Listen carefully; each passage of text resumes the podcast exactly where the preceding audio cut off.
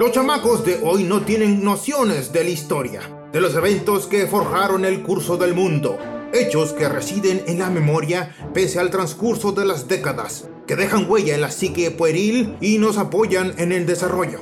Nace un nuevo yo y desechamos el cascarón de lo que fuimos. Acontecimientos trascendentales, sucesos televisivos como las caricaturas del pasado. ¿Qué? ¿A poco la programación televisiva infantil para los que nacieron antes del boom del internet y servicios de streaming no les modeló la forma en que percibimos la realidad? Sí, quizá ya superamos el modo simplista de ver la vida mientras nos adentramos en la complejidad de la adultez, pero por lo menos nos queda claro el recuerdo. ¿Quién dijo eso? ¿Nadie? ¿Nadie? Los cascabeles me acosaron en el episodio anterior. Por suerte el productor se sacrificó por mí y lo lincharon a él, mientras huía al patio abandonado de la casa de junto. Y resulta que ahora oigo voces. Quizás sí debería ir con el psicólogo como me lo habían advertido. Yo apenas tengo 7 años, pero he visto en YouTube pedacitos de aquel entretenimiento de los 80 típico de la programación de los sábados por la mañana dirigida hacia los niños. Quedé impactado, sorprendido por el simple y a la vez atrayente proceso de animación de antaño. En más de una ocasión brinqué a la pantalla intentando atrapar a Orco, el maldito flotador de He-Man y los amos del universo, de Filmation. Sí, ya sé que los dibujos estos no eran más que anuncios extendidos para engatusar a los pequeñitos y que obligaran a sus padres a que compraran la colección de muñecos inflados con esteroides. Sin embargo, una caricatura en especial capturó mi atención por la manera en que abordaron los superpoderes de un personaje igualito a Lupe de Bronco, Bravestar. Decía el intro. Un hombre dotado con vista de halcón, fuerza de oso, agilidad de puma y oído de lobo llegó para acabar con la terrible opresión. Este campeón de la justicia se llama Bravestar. Ajá, pues yo, un gato, soy ese campeón. Por pura coincidencia tengo las mismas habilidades especiales, las cuales he usado para avisorar a mi presa a la distancia, escapar de las Pet Porters, vencer al maldito Pinto y aventajar jaurías, así como escuchar chismes, digo ratas escondidas entre el laberinto de tastos viejos en el patio trasero.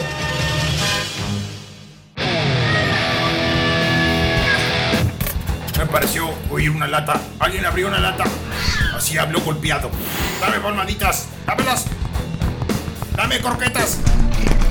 Déjame salir. Entrar. ¿Qué me estás viendo? ¿Y tú qué me estás viendo? No estoy enojado. Ustedes no entienden. Hagan lo que les diga. Cuentos de Speaky, el gato. Yo soy el gato.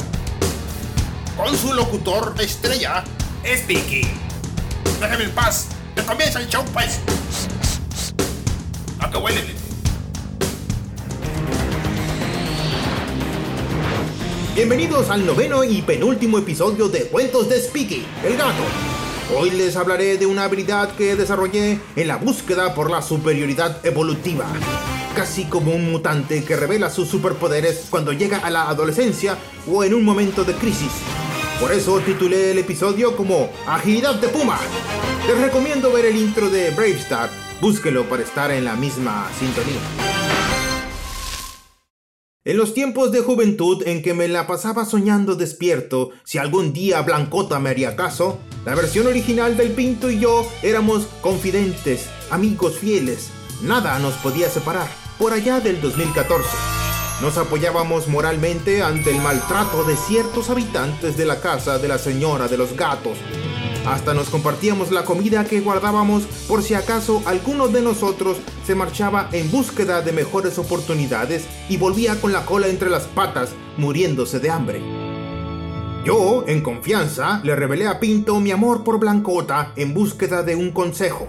Entonces, sabiéndolo de antemano, él tomó la delantera a mis planes de conquista y la invitó a salir a mis espaldas. Me enteré después gracias al esponjoso, una marra navajas que pronto me traicionaría. En ese tiempo, yo, por tonto, no me había dado cuenta de la naturaleza perversa del pinto. Y como ser diabólico que era, quiso propasarse con Blancota. Ella jamás lo quiso de esa manera. No les mentiré que los estaba buscando a ambos la tarde en que tuvieron la cita. No sé qué habría hecho si... En el patrullaje por el vecindario, escuché gritos que provenían de un espacio estrecho entre dos casas que formaban un callejón como de 90 centímetros de ancho. Me asomé y descubrí al gato mal amigo forcejeando con la que sería la madre de mis hijos. Me ardieron las entrañas del coraje. Para eso me gustaba el canalla. Aproveché que Pinto estaba distraído para morderlo de la cola y jalarlo lejos de la pobre gatita. Blancota se liberó de sus garras y huyó del encuentro antes de que se pusiera feo. Quedé en medio del callejón estrecho, frente a frente con el Pinto. Sería un duelo de los otrora fieles amigos.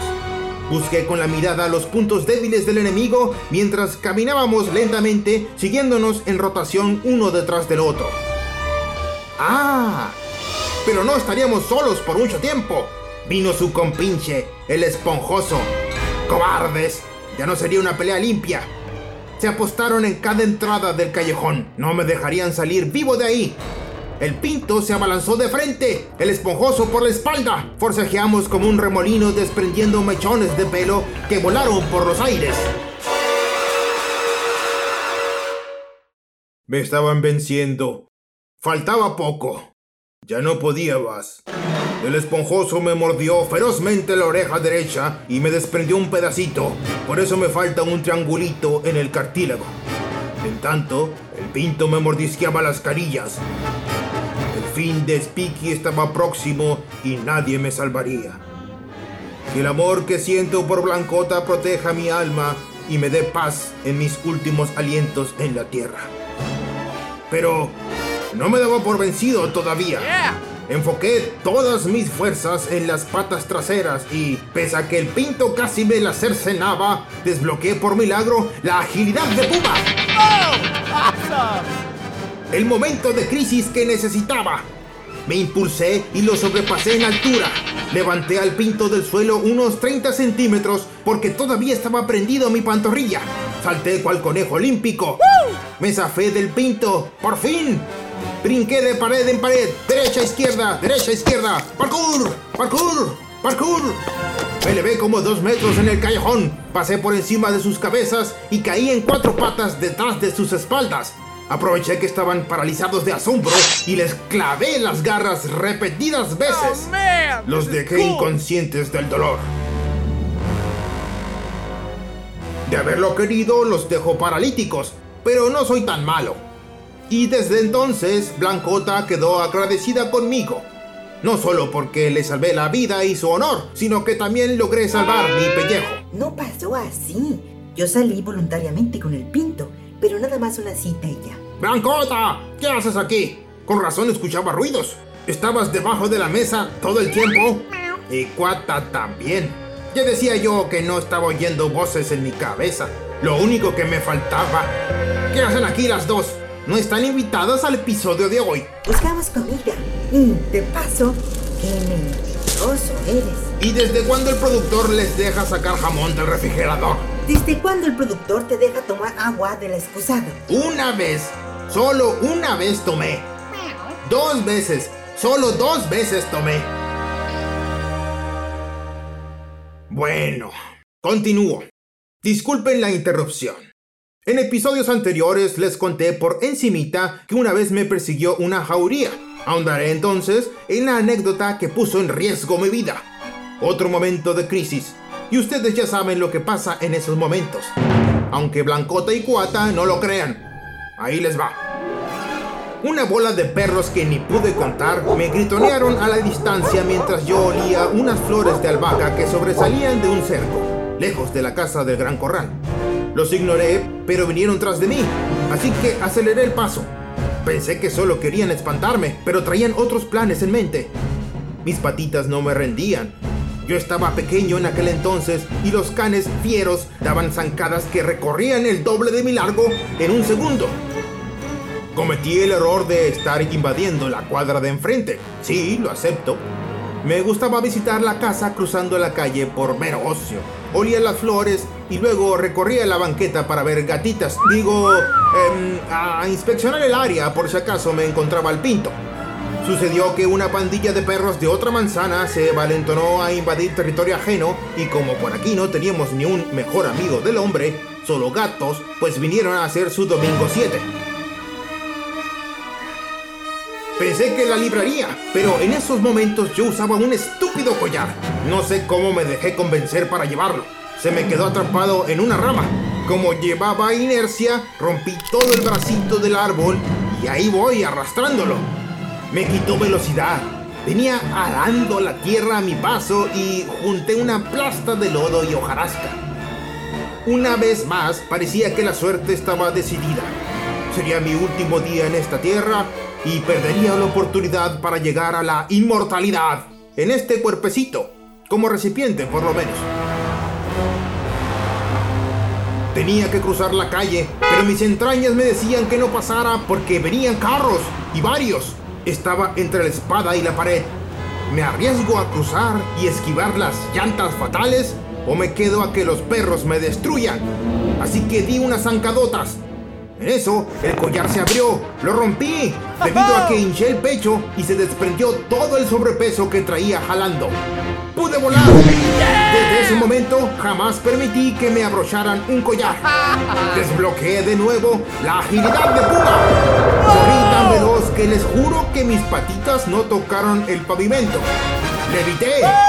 Los perros estúpidos se quedaron atrás ladrando ya que no pudieron continuar por el tránsito que espesaba.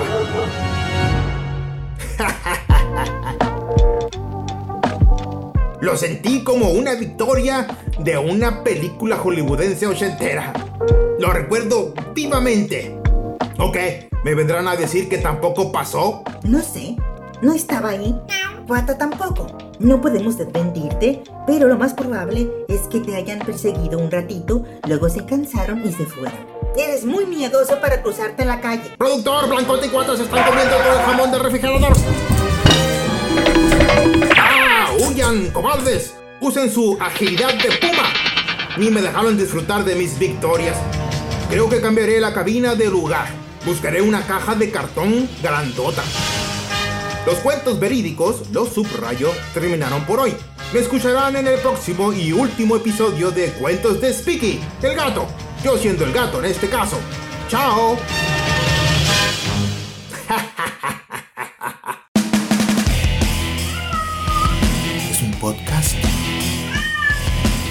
Gato que habla. Permíteme existir. Vete con cuidadito para la próxima.